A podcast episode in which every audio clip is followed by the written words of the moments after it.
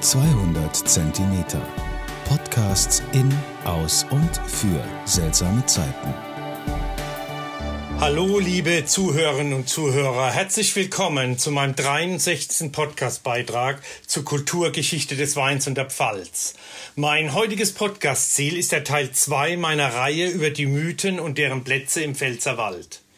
Der Teil 2 führt uns nach Waldfischbach-Burg Alben zu den spätrömischen Bergfestungen Heidelsburg.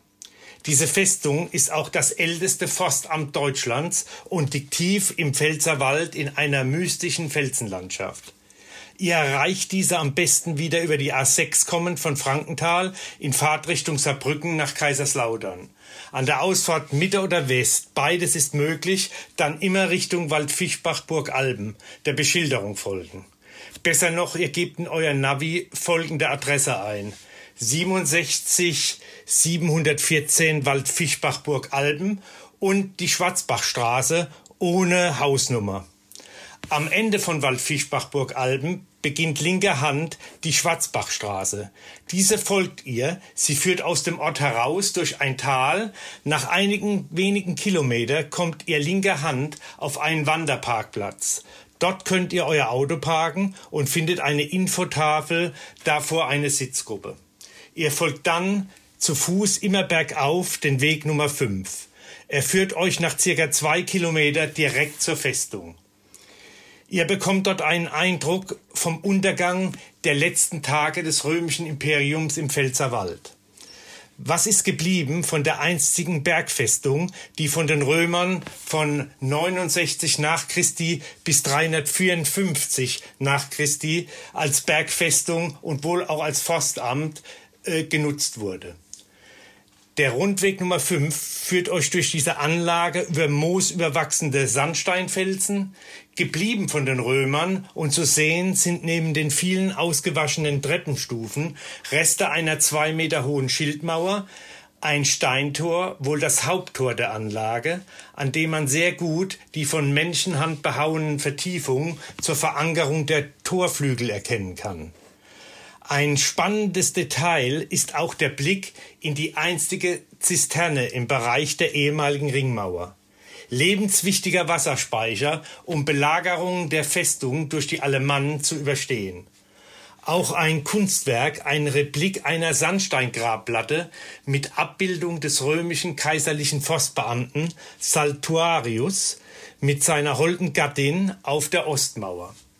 Übrigens ist dies die älteste bekannte, bekannteste Indiz für Waldadministration auf germanischem Boden in der Spätantike. Zur Sicherung dieses Kunstwerks lagert das Original in der Römerabteilung des Landesmuseums in Speyer und wurde durch eine Replik ersetzt. Schon früh suchten die Menschen Schutz auf diesem flachen Gipfelplateau mit einer Länge von 240 Metern und einer Breite von 55 Metern. Felsen auf dem Drei-Sommerberg durch seine natürlichen Gegebenheiten schropf und steil abfallen. 15 Meter tiefe Felswände, ideal für eine Fliehburg, die vermutlich schon in der jüngeren Eisenzeit vom 4. bis 1. Jahrhundert vor Christus noch durch einen Keltenstamm der Mediomatriker genutzt wurde. Also weit vor den Römern lebten im Schutz dieser Felsen die, die ersten Pfälzer Bürger. Ich kann euch diesen außergewöhnlichen Ort für einen Sonntagsausflug sehr empfehlen, der mit zwei Kilometer kurzer Anstieg auf einen gut befestigten Forstweg ist für jedermann zu schaffen. Ein traumhafter Blick auf das Schwarzbachtal und den Pfälzer Wald ist ebenfalls garantiert. Eine Bank lädt zum Rasten ein. Weitere mystische Orte im Pfälzerwald werde ich für euch in den kommenden Wochen besuchen und in meinen Podcast beschreiben. Selbstverständlich werde ich euch heute in meiner Funktion als Kultur- und Weinbotschafter auch einen Spitzenwein aus der Pfalz präsentieren.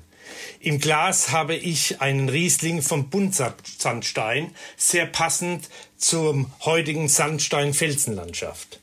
Vom Familienweingut Andres aus Deidesheim ein 219er Riesling trocken vom Buntsandstein. In der Nase ein rauchig steinige Note, in der Farbe eine helle gelbe Frucht. dahinter eine zarte Würze und Tiefe. Auf dem Gaumen vollmundig und tief, ergänzt von Strukturen und steiniger, feiner mineralischem Grip und eine strenge Säure. 12,5 Prozent Alkohol, nicht nur durch seine Beschreibung in der Sensorik, ein außergewöhnlicher Pfälzer Riesling. Ich hoffe, mein Podcast hat euch heute wieder gefallen. Zum Wohle die Pfalz, euer Michael Born.